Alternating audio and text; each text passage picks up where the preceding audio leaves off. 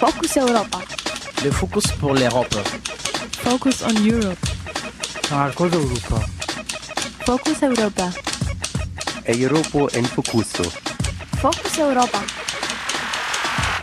Fokus Europa.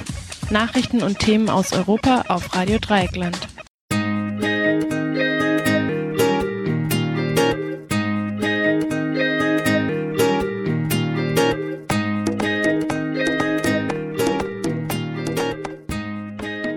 Willkommen beim Fokus Europa Magazin von Radio Dreieckland. Am Mikrofon ist Jan und ich werde euch nun auch durch die nächste Stunde geleiten.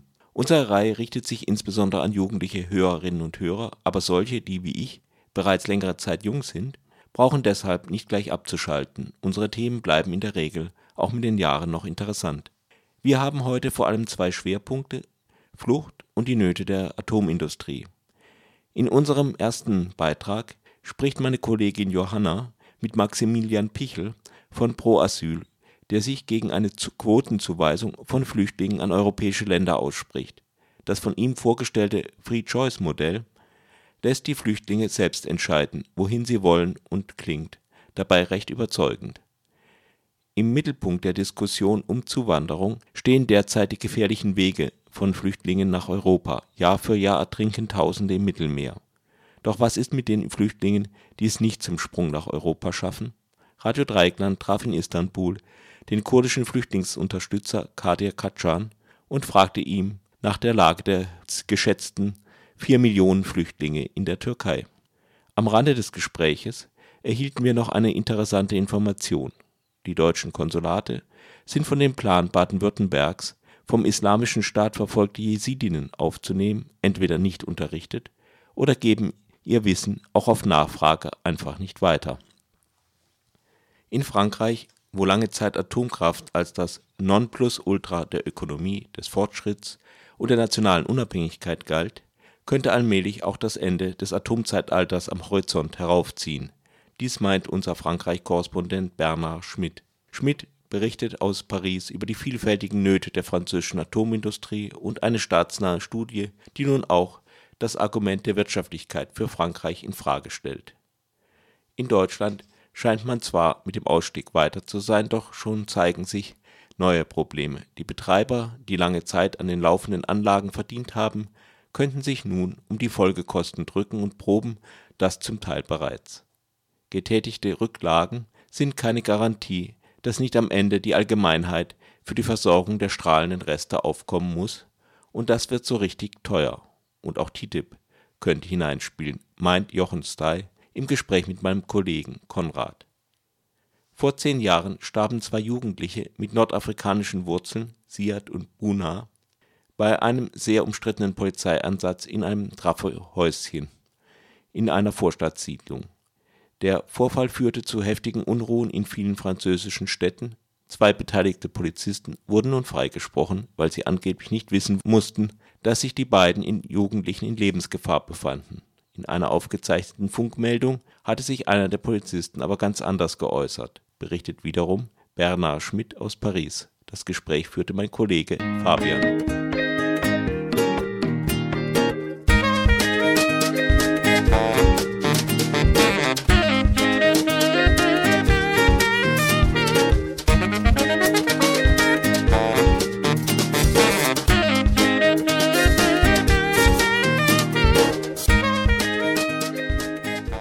Das erste Interview mit Maximilian Pichel von Pro Asyl zur geplanten Quotenregelung für Flüchtlinge.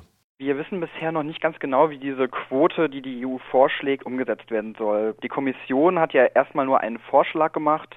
Sie kann laut den europäischen Verträgen dem Rat, der für die Gesetzgebung mitzuständig ist, Vorschläge unterbreiten, insbesondere in Ausnahmesituationen. Und genau das sieht bisher dieses Papier der Kommission auch nur vor. Das heißt, jetzt ist erstmal nur geplant, wenn es zu angeblichen Notlagen kommt, und das vermutet die Kommission ja gerade in den Mittelmeerstaaten wegen der hohen Flüchtlingszahlen, dann sollen insbesondere Flüchtlinge umverteilt werden, die offensichtlich internationale Hilfe in Anspruch nehmen können und einen internationalen Schutzstatus haben. Das beschränkt sich bisher aber eben nur auf Ausnahmesituationen. Mhm. Die Kommission möchte jetzt dann noch vorschlagen, dass Ende des Jahres eine verbindliche Quote eingeführt werden soll.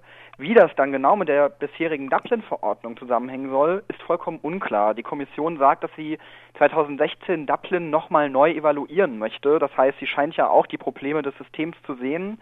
Aber wie oft auf der europäischen Ebene kommt es jetzt zu einer ja, Verquickung von verschiedenen Modellen und was genau am Ende bei herauskommt, ist noch unklar. Das heißt, im schlimmsten Fall könnte es dazu kommen, dass Geflüchtete einerseits nach einem mehr oder weniger komplizierten Verteilungssystem in Länder geschickt werden und gleichzeitig trotzdem noch Dublin-Abschiebungen von einem EU-Staat in den anderen laufen. Genau, also wenn es sozusagen dabei bleiben würde, dass nur die offensichtlich international Schutzberechtigten über die Quote verteilt werden, dann könnte es sein, dass Flüchtlinge, bei denen dies nach den Behörden offensichtlich noch nicht gegeben ist, möglicherweise weiter über das Dublin-System verteilt mhm. werden. Also hätten wir sozusagen eine sehr problematische Zweigliederung des europäischen Asylsystems. Was man bisher schon lesen kann, ist, dass zumindest angedacht ist, diese Quote zu errechnen aus der Einwohnerzahl eines Staates, aus dem Bruttoinlandsprodukt wesentlich und dann schwächer gewichtet auch noch aus der Zahl der bisherigen Asylanträge und der Arbeitslosenquote.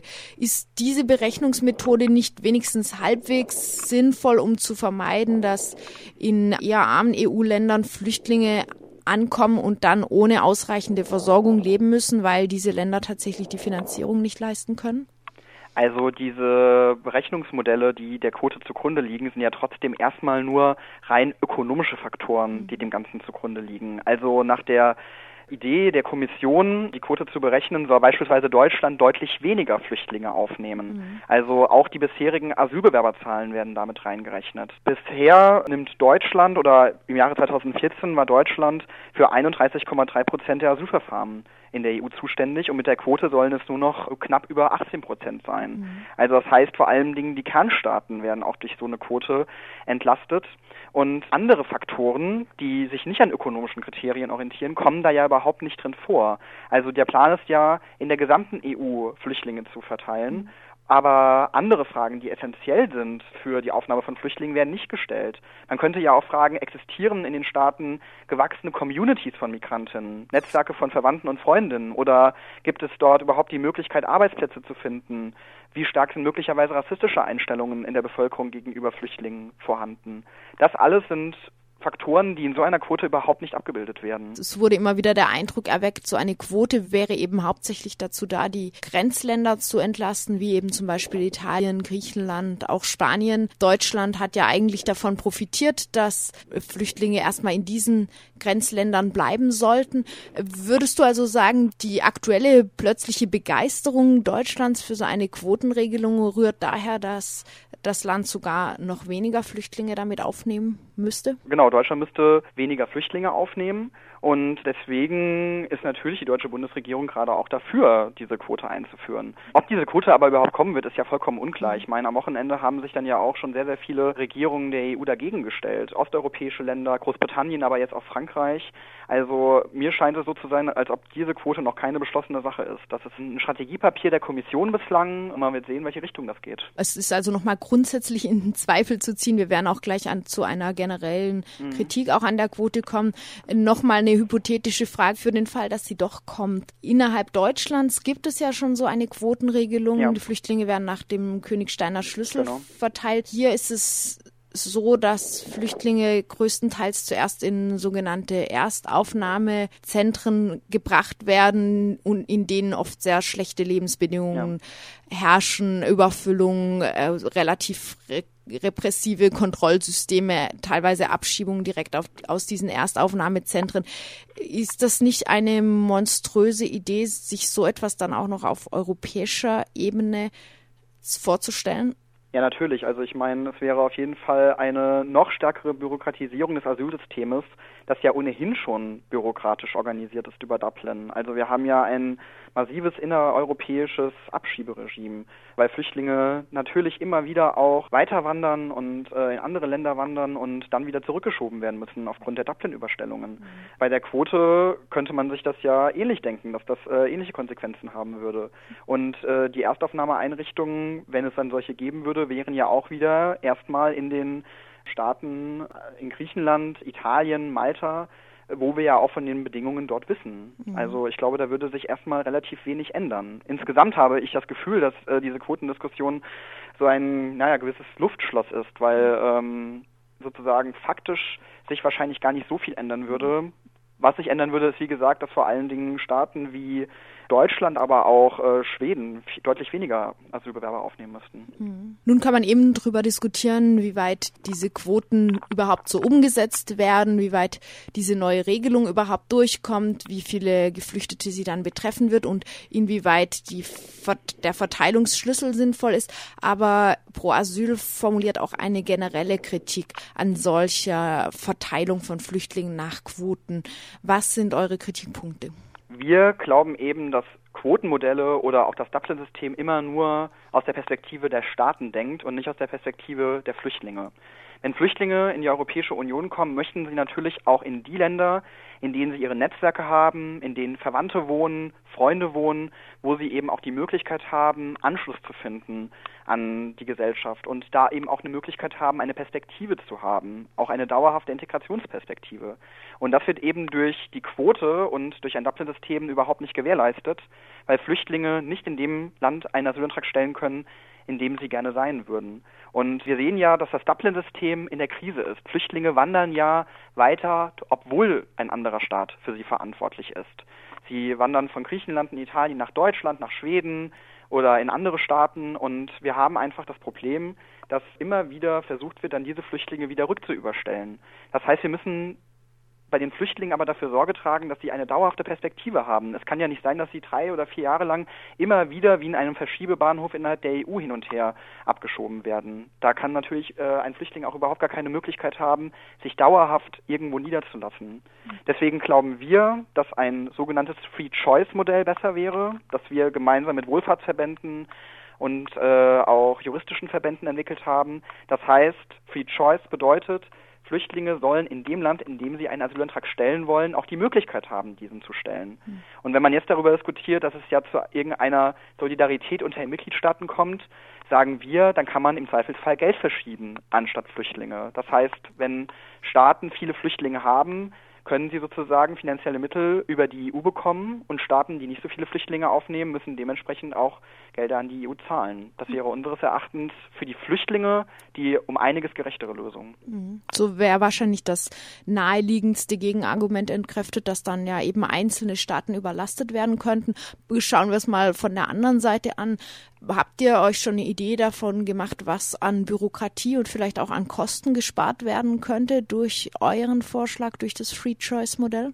Naja, ganz genau haben wir das jetzt noch nicht ausgerechnet, aber ähm, alleine die gesamten Gerichtsverfahren, die wir wegen Dublin-Überstellungen haben, die ganze Arbeitskraft, die im Bundesamt für Migration und Flüchtlinge aufgewendet wird, um Überstellungen zu machen. Also da, da, da ist ein ganzer Rattenschwanz von bürokratischen Instrumenten, der an diesem Verteilungssystem hängt. Also Geld, was in die Integration von Flüchtlingen und in die Aufnahme von Flüchtlingen viel, viel besser hineingesteckt werden könnte eine Verschlankung vielleicht des Bundesamts für Migration würde einiges an Freiheit wieder für Flüchtlinge auf der anderen Seite ermöglichen nicht alle ja, Organisationen, die sich mit Menschenrechten und Flüchtlingsrechten auseinandersetzen, teilen diese generelle Kritik. Du hast mir im Vorfeld zum Beispiel gesagt, Amnesty International begrüßt mittlerweile die Quotenregelung. Äh, wo siehst du da die Hintergründe? Ist es einfach eine Freude über ein vermeintliches geringeres Übel?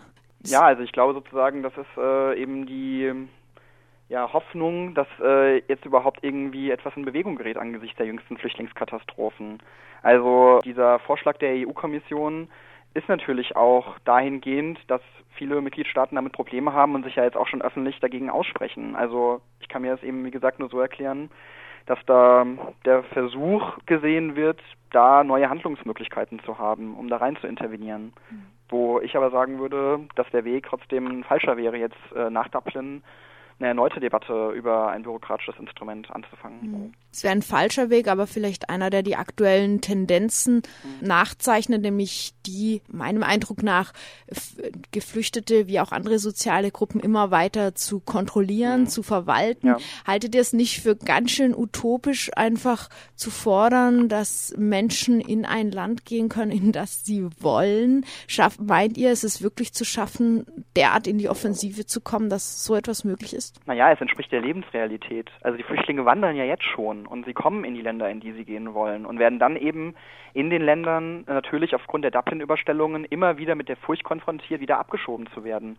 Andererseits schafft man es ja auch immer wieder, dass Abschiebungen aufgehalten werden. Also nach Griechenland gibt es derzeit keine Überstellungen, weil das Asylsystem dort systemische Mängel hat. Das Gleiche wird derzeit versucht, bei Bulgarien zu erreichen. Auch Ungarn, Italien sind Länder, in denen es systemische Schwächen im Asylsystem gibt. Und da gibt es immer wieder Gerichtsverfahren, die Abschiebungen auch aufhalten. Aber sozusagen an dieser Lebensrealität vorbei sind eben solche bürokratischen Instrumente. Und ich denke, auch die Krise von Dublin zeigt eben, dass die Lebensrealität da am Ende, so hoffe ich jedenfalls auch, die Oberhand gewinnen wird.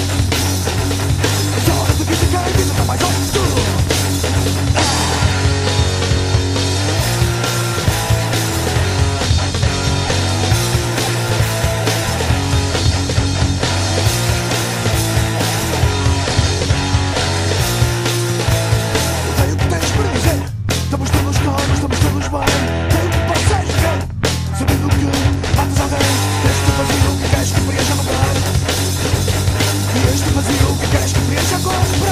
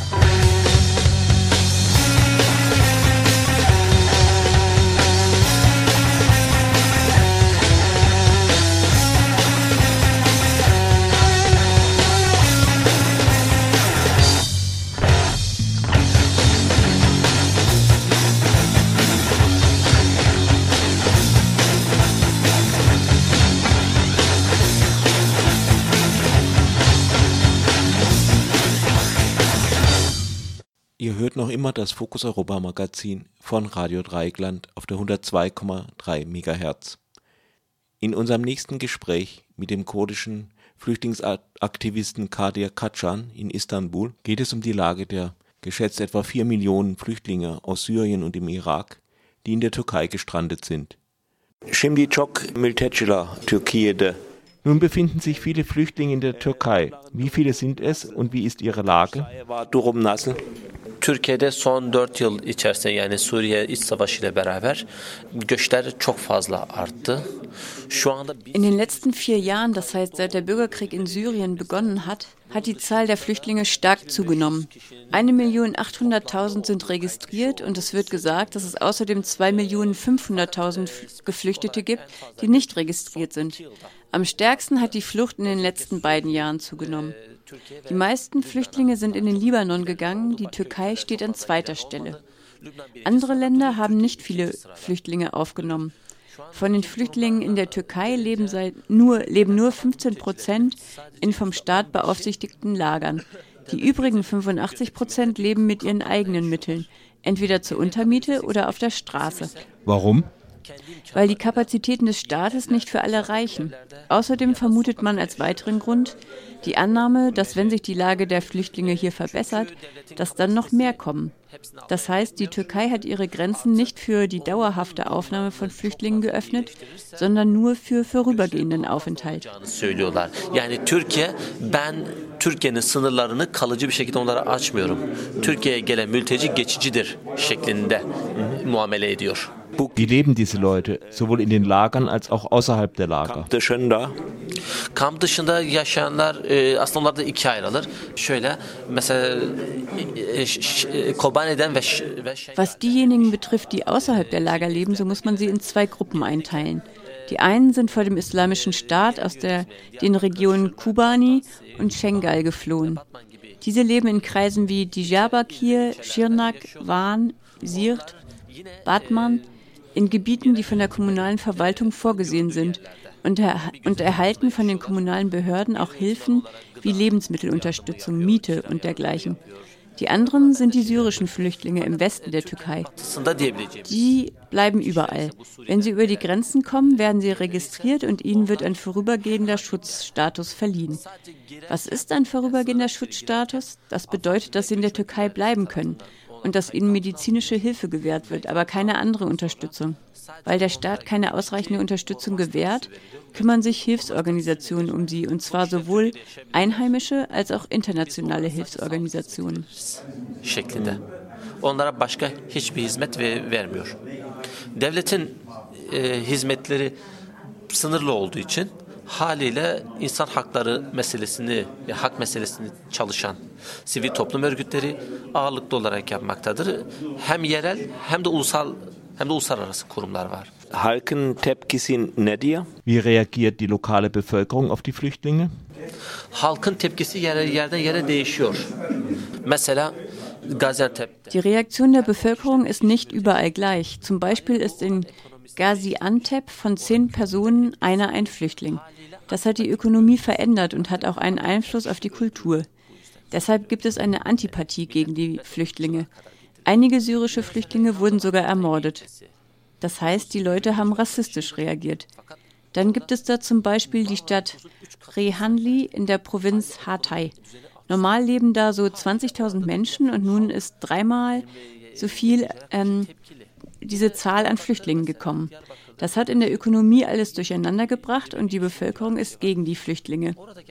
Was die Diyarbakir betrifft, wo in etwa 20.000 Flüchtlinge gekommen sind, so reagiert das Volk genau umgekehrt. Sie sagen, die Flüchtlinge sind unsere Gäste. Sie haben Zelte aufgestellt, in denen die Flüchtlinge beraten werden und wo sie Hilfe bekommen. In Batman und Schirnak ist es ebenso. So ändert sich die Haltung gegenüber den Flüchtlingen von Ort zu Ort. Aber normalerweise sind alle der gleichen Meinung. Mit den Flüchtlingen hat die Arbeitslosigkeit angefangen, mit den Flüchtlingen haben die Scheidungen begonnen, denn nach islamischem Glauben kann man eine zweite, eine dritte Ehe eingehen, sind mehr Ehen erlaubt.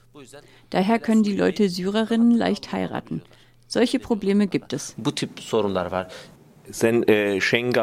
Bahsettin. Du hast von Schengal gesprochen, das heißt von den jesidischen Flüchtlingen. Kannst du zu ihnen noch mehr sagen? Schengal ist ein Gebiet, um das sich die kurdische Regionalregierung im Irak und die irakische Zentralregierung in Bagdad streiten. Daher war der Status von Schengal nicht festgelegt worden. Ein Gebiet ohne Status ist auch ein unverteidigtes Gebiet. Weil es ein unverteidigtes Gebiet war, wurde es vom Islamischen Staat angegriffen, der dort einen Völkermord begangen hat. Resmen e, soykırıma uğrattı. Peşmergalar da kaçmış e, söyleniyor. Es wird gesagt, die Peschmerga seien geflohen. Ya bu e, şöyle bir şey düşünün. Büyük bir ordu size geliyor ve sizin sayınız çok aç, çok az. Stellen Sie sich vor, auf Sie kommt eine große Armee zu und Ihre Zahl ist sehr gering, ganz gering. Das ist Kriegspsychologie. Fliehen ist ohnehin eine Frage der Psychologie. Ihnen steht eine große Macht gegenüber und der islamische Staat hat auch schwere Waffen. Danach wurden von der PKK und den Peschmerga Jesiden aus diesem Gebiet gerettet. Ein Teil davon wurde in einem Lager in Dohuk im Irak untergebracht. Ein anderer Teil wurde in Rojava, also im syrischen Kurdengebiet im sogenannten Nevros-Lagern, untergebracht. Annähernd 30.000 sind in die, in die Türkei gekommen und wurden dort in fünf Kreisen untergebracht. Die Kommunen Diyarbakir, Schirnak, Batman, Mardin, Nusaybin haben sie mit ihren eigenen Mitteln untergebracht. Der Bürgermeister von Diyarbakir, Firat Anli, hat die türkische Regierung um Hilfe für die Jesiden gebeten. Die Regierung soll ihm gesagt haben, wir machen keine Politik für die Jesiden, wir machen nur Politik für die sunnitischen Araber. Sie haben ihnen keinen Schutz gewährt, das heißt auch, die medizinische Versorgung ist für sie teuer. Beim Grenzübertritt haben sie ihnen Touristenvisa erteilt. Das bedeutet, dass sie nach 90 Tagen für die Verlängerung des Visums bezahlen müssen. Diese Anweisung wurde aber vor zwei, drei Wochen aufgehoben. Nun wurden den Jesiden aus Schengal im Irak die gleichen Möglichkeiten wie den syrischen Flüchtlingen eingeräumt. Aber nur denjenigen, die in Lagern leben, wird die kostenlose medizinische Versorgung gewährt. Wie gesagt, leben nur 15 Prozent der registrierten 1,8 Millionen Flüchtlinge in Lagern. Die anderen haben keine Gesundheitsversorgung. Außerdem gilt das nur für die Kreisstadt, in der sie wohnen. Ich gebe Ihnen ein Beispiel. Nehmen wir an, ich brauche eine Herzoperation, aber in meinem Kreis gibt es keinen Herzchirurgen. Auf diese Weise wird derjenige sterben müssen oder sie finden illegale Wege. Zum Beispiel kam aus Kubani eine Familie mit einem Kind, das ein schweres Herzproblem hatte und in Diyarbakir gab es keinen Arzt, der es behandeln konnte. Das Kind haben sie nach Istanbul geschickt, wo es große Probleme gab, bis es behandelt wurde. Dann wollte die Klinik aber das Kind nicht mehr rausgeben, weil die Rechnung nicht bezahlt war. Ben bunun bir örneğini size verebilirim. Kobani'den bir aylık bir çocuk geldi, kalbi delikti. Kalp hastasıydı. Diyarbakır bu çocuk için bir çözüm üretemedi. İstanbul'a gönderdiler. İstanbul'da bir yer e, ameliyatını yapana kadar çok sıkıntı çektik. Çocuk haciz kaldı hastanede para olmadığı için. Hmm. Bu bir örnek ve buna mesela çok örnek var, kötü örnek var. Sie hatten vor dem Interview gesagt, dass Sie sich wegen der verfolgten Jesidinnen auch an ein deutsches Konsulat gewandt hatten. Können Sie das noch einmal genauer erzählen? Alman Ezdi Vakfı ve e, es gibt eine jesidische Stiftung in Deutschland und deren Vertreter sprechen mit dem deutschen Konsulat über allgemeine Fragen, nicht speziell über das Problem der Jesidinnen. Sie wollten, dass die deutsche Regierung einen Raum für Jesiden schafft und wir einige nach Deutschland schicken können. Aber sie haben in keiner Weise die Türen geöffnet. Sie haben gesagt, dass nur Familienzusammenführung möglich sei. Das heißt, wenn jemand von deiner Familie in Hamburg lebt, dann kannst du nach Hamburg gehen. Was die Frauen betrifft, so haben sie keinerlei konkrete Schritte unternommen. Es wurde gewünscht, aber sie wurden, aber es wurden keine konkreten Schritte unternommen. Nicht nur Deutschland, kein Land hat einen konkreten Schritt unternommen. Soweit das Gespräch mit Kadia Katschan. Wir erinnern uns, das Projekt, das Baden-Württemberg 500 Jesidinnen, die vom Islamischen Staat verfolgt wurden, aufnehmen will, plus jeweils eine Begleitperson, wurde groß angekündigt und war auch ein bisschen der Flankenschutz für die Abschiebungen auf den Balkan, die ja mit Zustimmung der baden-württembergischen Landesregierung, unserer rot-grünen Regierung, möglich waren. Doch irgendwie wissen anscheinend die deutschen Auslandsbehörden darüber sonst nichts Bescheid oder kooperieren nicht. Radio Dreieckland wird den Fall weiterverfolgen.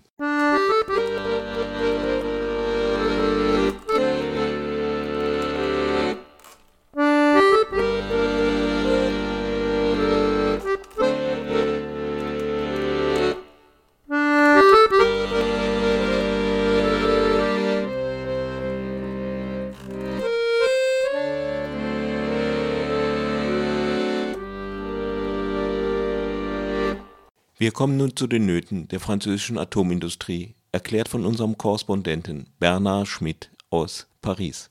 Die französische Atomindustrie hat Probleme, was dieses gigantische Atomprogramm? Was, was hakt denn da? Also zunächst hat die Industrie wirtschaftliche Probleme, beziehungsweise eines der zwei stärksten Nuklearunternehmen, der führende Atomkonzern in Frankreich, Areva, steht möglicherweise vor seiner Zerlegung. Areva hat im vergangenen Jahr 2014 rund 4,5 Milliarden Verlust eingefahren und das ist noch nicht zu Ende. Das hat unter anderem zu tun mit den großen äh, Baumängeln, die an den Reaktoren, die äh, als Atomkraftwerke der kommenden nächsten Generation bezeichnet werden, also den EPR-Reaktoren, den europäischen Druckwasserreaktoren, verzeichnet wurden. Da gibt es große Baumängel, also von denen sind vier im Bau. Äh, einer in Flamanville in der Normandie, in der Nähe des Ärmelkanals, einer in Finnland und äh, zwei weitere in China, Taishan 1 und Taishan 2. Aus China verlauten keine Probleme, aber es ist natürlich nicht davon auszugehen, dass es da äh, 100% transparent zugeht, äh, was unter anderem Rücksichtnahme auf Arbeitskräfte betrifft. Äh, aus der Normandie und aus Finnland weiß man, dass es große Probleme gibt. In beiden Fällen gibt es bisher fünf Jahre Verzögerung äh, gegenüber dem ursprünglich geplanten Einweihungsdatum. Also äh, das heißt mindestens Verzögerung bis 2017 und wahrscheinlich noch weiter in, in der Normandie, mindestens bis 2017 in Finnland. Die Baukosten haben sich im Falle der Normandie bisher verdreifacht von geplanten 3,3 auf rund 9 Milliarden. In Finnland haben sie sich verdoppelt von 4 auf 8. Und das ist noch nicht zu Ende, weil am 15. April dieses Jahres wurde in Bezug auf Flamanville, also auf den Reaktor in der Normandie, auf die EPR-Baustelle, äh, wurden sehr schwere Baumängel verzeichnet. Die bestehen darin, dass, das, dass der Reaktordruckbehälter, also der Kern des Reaktors, um den das ganze Ding, die ganze Anlage äh, drumherum gebaut ist, wahrscheinlich defekt ist, äh, in dem Sinne, dass die Reißfestigkeit des Stahls, also der benutzten speziellen Stahllegierung, nicht gewährleistet ist. Also es gab Tests und da stellte sich heraus, falls die Reißfestigkeit auf die Probe gestellt wird, zum Beispiel durch schnelles Runterkühlen des Reaktorkerns, wenn der sich überhitzt, dann könnte der Stahl reißen, weil der Kohlenstoffgehalt in der Legierung etwas höher ist, um, ungefähr die Hälfte höher ist als ursprünglich erwartet. Das wird möglicherweise das Aus für die Anlage bedeuten und, und wenn nicht, dann mindestens ein Jahr weitere Verzögerung bei der Einweihung, also nicht mehr 2017, sondern 2018. Es war mal 2013 geplant und äh, sicherlich eine weitere Erhöhung äh, der Kosten. Äh, darüber kann man sich natürlich freuen, umso mehr als am selben Tag also am 15. April. Als das bekannt wurde, fand äh, gleichzeitig ein Kolloquium statt einer äh, Agentur für Energieversorgung, die der, äh, also die durch die Regierung Aufträge erhält, an dem und bei dieser Tagung wurde, äh, sollte ursprünglich ein Rapport, ein Untersuchungsbericht vorgestellt werden. Der wurde dann nicht vorgestellt, weil er politisch unbequem war, aber er wurde dann durch eine Internetzeitung, durch Mediapacht äh, doch veröffentlicht.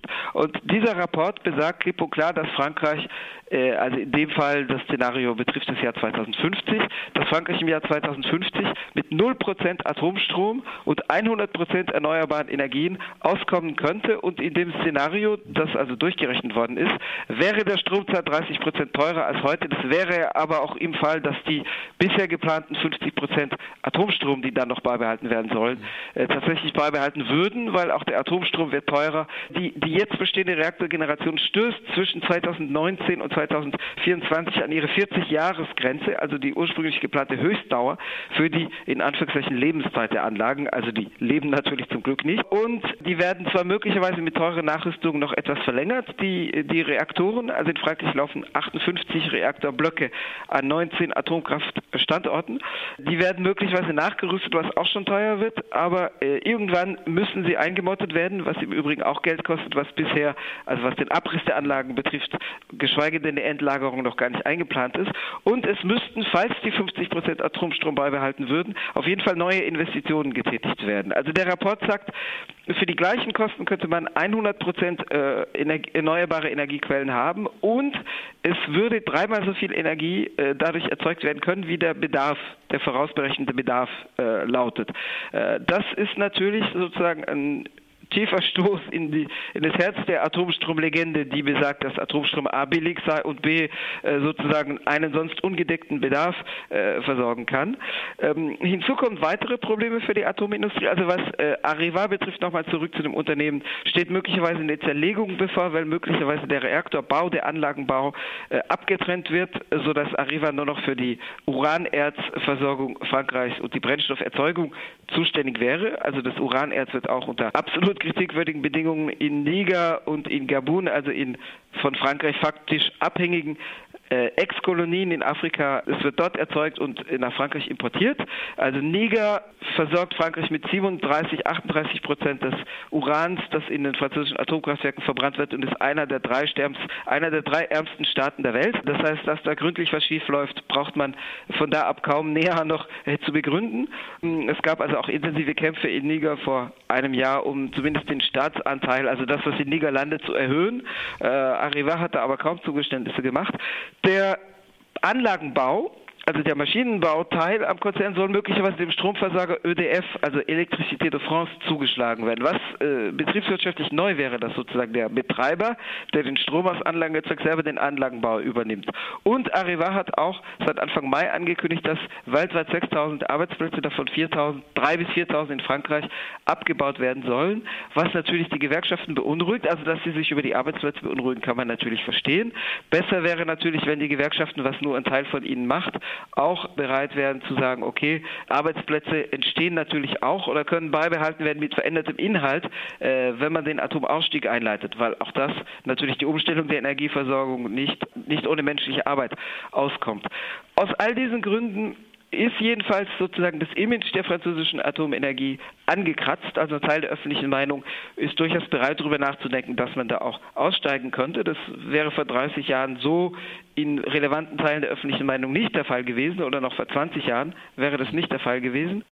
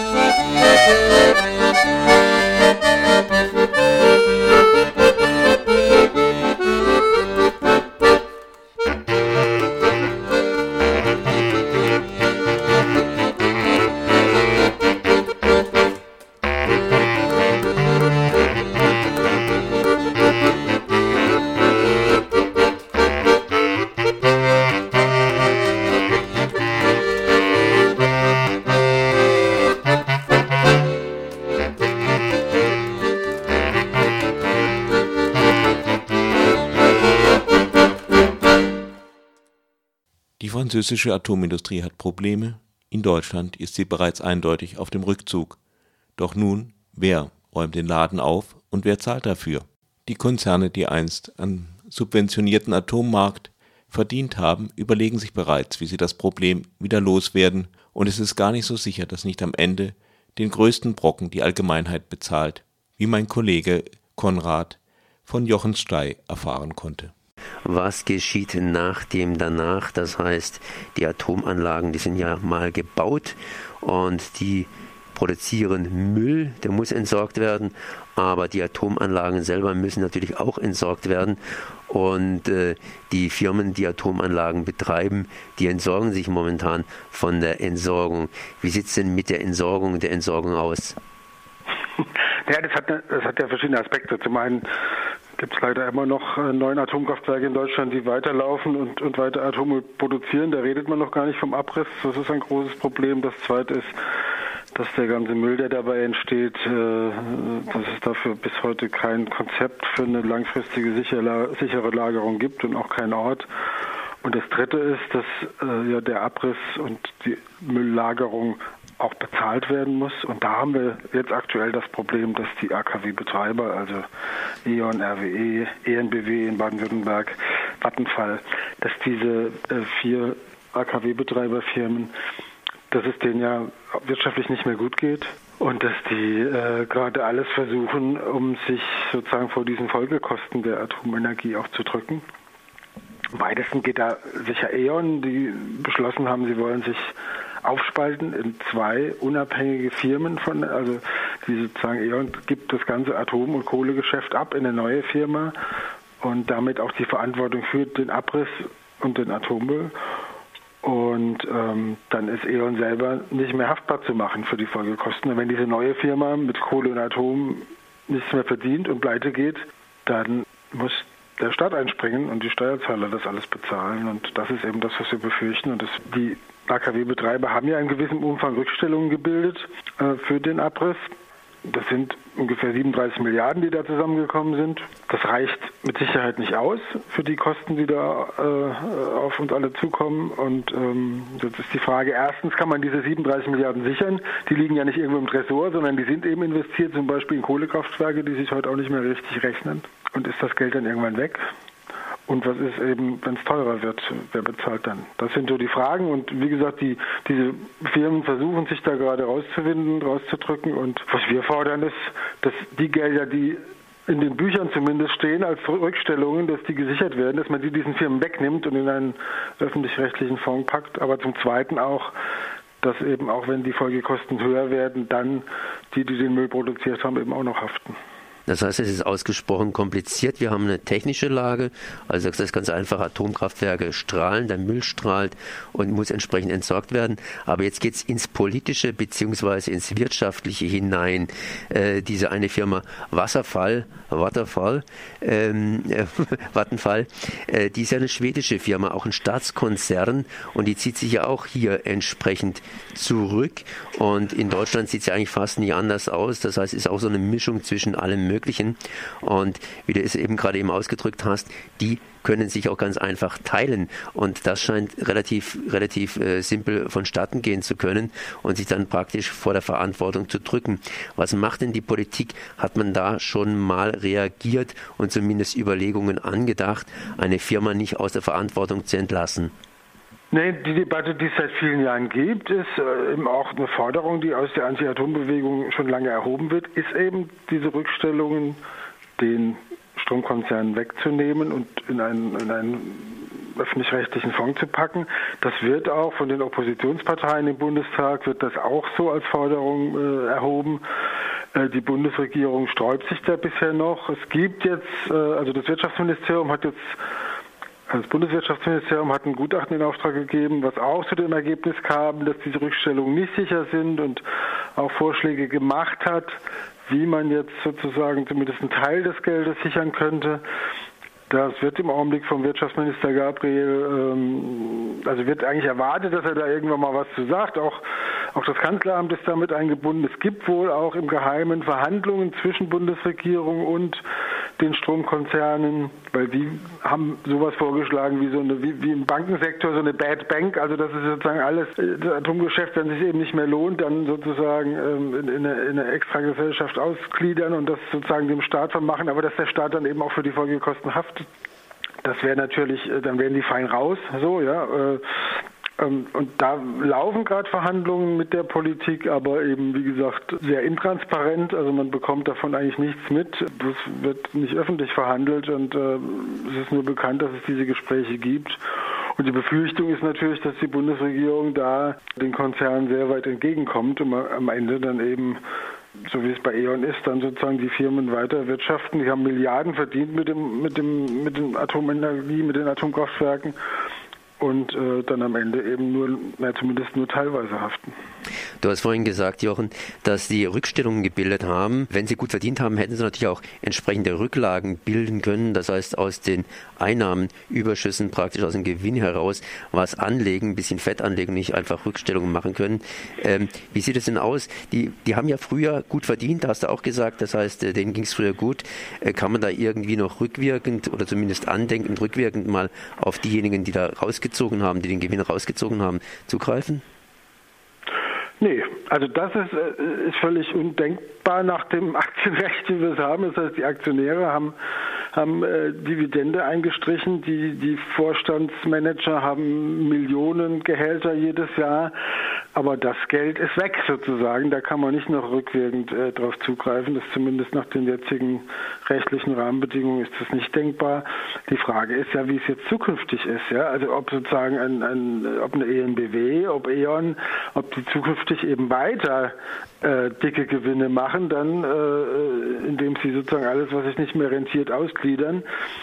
Ähm, und sozusagen eben für die Kosten, die entstehen, nicht haften. Äh, und das ist, glaube ich, das, was ich erreichen diese oder was wir zumindest fordern, dass das dann eben auch von den zukünftigen Gewinnen dieser Firmen auch finanziert werden muss. Ja? Und nicht nur, weil sie die Rückstellungen die gebildet wurden, eben in nicht profitable Bereiche gesteckt haben, die vielleicht dann irgendwann auch äh, Insolvenz, äh, insolvent gehen, bestimmte Kohlekraftwerke, die sich eben heute nicht mehr rechnen und und und, ja, äh, dass das Geld praktisch verbrannt ist, ja. Und äh, wenn dieses Geld verbrannt ist, dann muss eben der Konzern mit anderen Geldern haften. Das ist unsere Forderung, weil Geld ist ja da schon noch da, ja, dann müssen sie halt irgendeinen Unternehmenszweig verkaufen oder sonst was, ja, damit sie das Geld haben, um das zu tun. Ähm, aber es kann nicht sein, dass die weiter Geschäfte machen und gleichzeitig äh, die Haftung abschieben.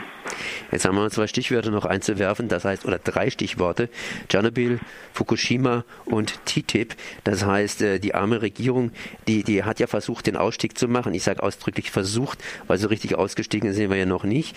Und äh, die Atomindustrie äh, überzieht jetzt die Regierung mit Klage, zumindest versuchen sie das auch. Und es ändert sich ja unter Umständen das eine oder andere hier, wenn TTIP geht. Ähm, kann da die Regierung noch was machen? Könnte die Regierung noch noch was machen oder sind denen tatsächlich juristisch auch die Hände gebunden?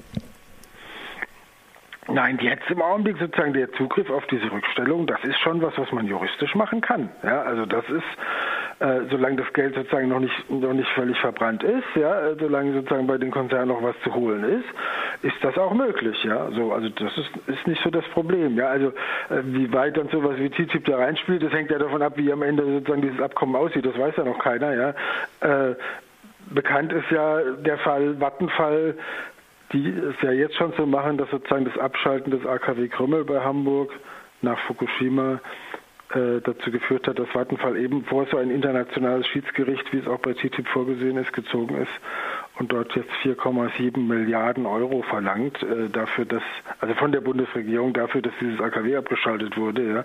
Und das wird dann eben nicht vor ordentlichen Gerichten verhandelt und öffentlich verhandelt, sondern eben äh, vor so einem äh, intransparenten Schiedsgericht. Also da haben wir genau schon den Fall, den viele befürchten, wenn TTIP kommt, dass das dann in vielen Bereichen so ist. In dem Bereich gibt es schon Abkommen, die das, die das so regeln und äh, Vattenfall hat da wohl auch äh, durchaus Chancen, ja, äh, dann bei so Verhandlungen da wirklich viel Geld abzu Zweigen. Und andererseits ist es gerade Vattenfall, äh, du hast ja vorhin angesprochen, wo sich der schwedische Staat, dem Vattenfall gehört, durch eine Änderung der Unternehmensstruktur sozusagen äh, aus der Verantwortung rausgezogen hat. Ja, und und äh, auch der Vattenfall-Mutterkonzern versucht jetzt sozusagen die, die Tochterunternehmen, die für diese AKW zuständig sind, so abzukoppeln, dass eben der Mutterkonzern nicht mehr haftet. Und gleichzeitig wollen sie aber selber die Bundesregierung den deutschen Staat für das Abschalten ihrer AKWs haftbar machen. Also eine ganz schräge Situation. Ähm, aber das ist, das erleben wir bei, bei, bei all diesen Betreibern. Ja, für Baden-Württemberg kann man sagen, auch ENBW ist ja, ist ja sozusagen im ganz großen Teil im öffentlichen Besitz. Also zur Hälfte gehört es dem Land und, und fast zur Hälfte dann noch einigen oberschwäbischen Landkreisen. Ja, und da ist es ja auch so, dass also äh, äh, einer hat, hat es mal zuges mhm. zugespitzt und hat gesagt, im Prinzip äh, ENBW braucht keine Bad Bank äh, oder Baden-Württemberg, sondern Baden-Württemberg ist die Bad Bank für, für ENBW. Ja, da ist das sozusagen ja schon, äh, da ist die Öffentlichkeit eh schon dran beteiligt. Ja, und wenn ENBW halt miese macht, dann dann, dann müssen die Eigentümer da eh ran, ja, so und von daher äh, gibt es gerade in Baden-Württemberg so eine enge Vernetzung an der Stelle, dass das eh ja die Frage ist. Ne? Da gibt es einen grünen Ministerpräsidenten, die Grünen sind angetreten mit Atomausstieg und jetzt plötzlich haben sie da zwei Atomkraftwerke in Philipsburg und Neckar-Westheim und, und hüten sich ja gerade, irgendwas zu tun dafür, dass die schneller vom Netz gehen, weil das würde ja ENBW schaden, was wiederum dem Land gehört. Ja? Also da ist eine Interessenkollision auch, wo man gar nicht mehr sagen kann, da muss der Staat jetzt mal gegenüber einem Unternehmen durchgreifen, weil, weil das ist ja ein und dasselbe.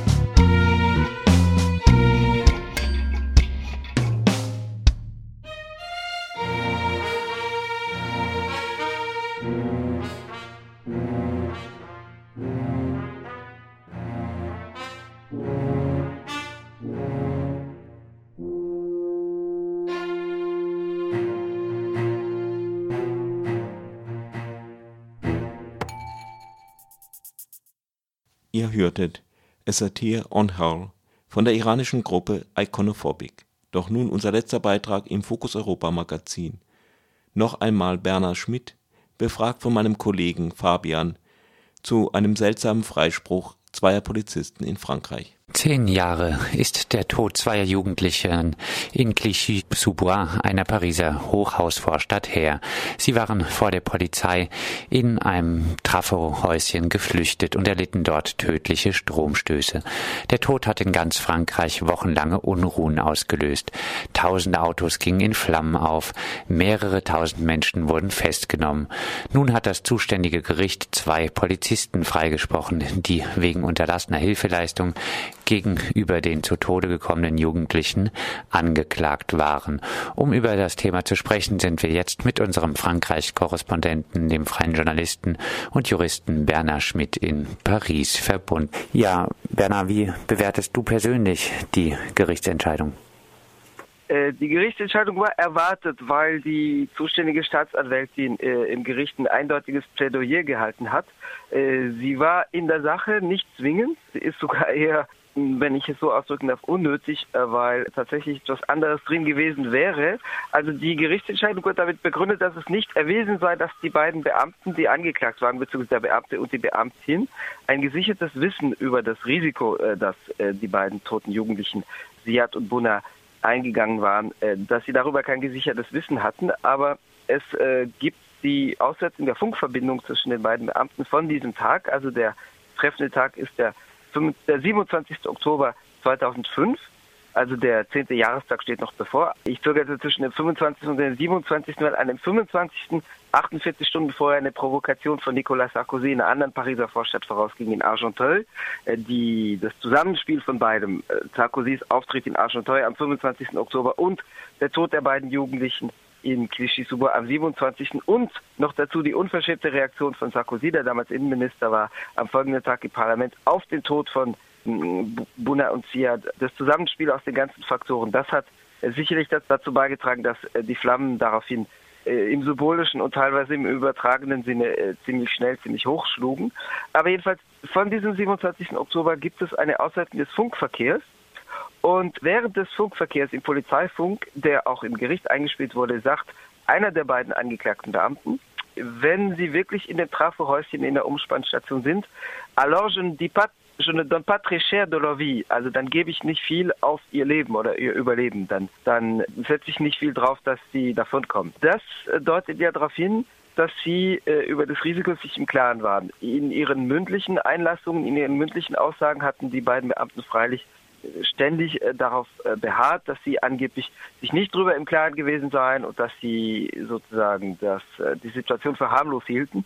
Aber wie gesagt, die materiellen Indizien und insbesondere der aufgezeichnete Polizeifunkverkehr sprechen dagegen. Aber in der gesamten Verhandlung war klar, dass also die Staatsanwältin der festen Meinung war, dass es keine Verfehlung der beiden Beamten gäbe. Sie hat sogar die Arbeit der Polizei ausdrücklich gelobt während der Verhandlungen. Und das äh, deutete darauf hin, äh, dass zu diesem Freispruch kommen würde. Es gibt in den Medien, in der französischen Presse durchaus geteilte Meinungen darüber. Es gibt äh, deutliche Kritik. Es gibt aber auch äh, Stimmen, die sagen, so ist nun mal der Rechtsstaat. Also zum Beispiel in der Pariser Abendzeitung Le Monde, die so als das Qualitätsmedium gilt, äh, standen am Tag nach dem Freispruch vom Montag, also am Dienstag dieser Woche, standen zwei Kommentare nebeneinander. Der eine sagt, eine strenge Anwendung des Rechts oder eine strikt sozusagen eine strikt rechtsstaatliche Entscheidung und der andere sagte dagegen, dass das eine kritikwürdige Entscheidung sei und sozusagen das unein, eine unangemessene Antwort auf ein Drama, so die Formulierung äh, sei. Die nicht die Verteidigung, weil angeklagt waren die beiden Polizisten, aber die Vertretung der Familien der beiden Toten, also der beiden Opfer also äh, nicht die Verteidigung, sondern die Nebenklage neben der Staatsanwaltschaft, die eigentlich äh, die Hauptlast der Klage trug, weil die Staatsanwaltschaft, äh, wie gesagt, im Laufe der Verhandlung dann auf, Freipro auf Freispruch plädierte, was nicht auf die Nebenklägerfamilien zutraf. Also der, der Anwalt, der Vertreter der Nebenkläger, die in Wirklichkeit sozusagen die, die Hauptkläger waren, weil die Staatsanwaltschaft raus wollte, war Jean-Pierre Mignard. Es ist gleichzeitig ein hoher Vertreter der französischen Sozialdemokratie und ein enger persönlicher Freund von Staatspräsident François Hollande.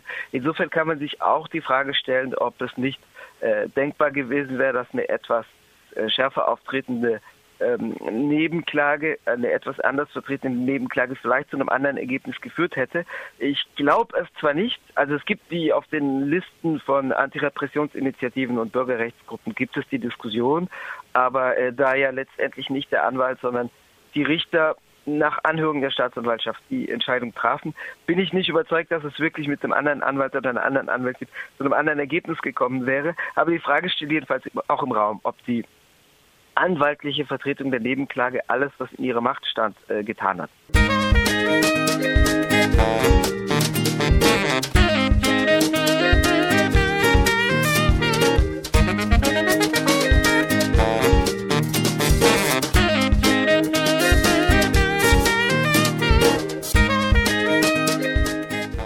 Das war das Fokus Europa Magazin von Radio Dreieckland. Am Mikrofon war Jan. Tschüss, bis zum nächsten Mal.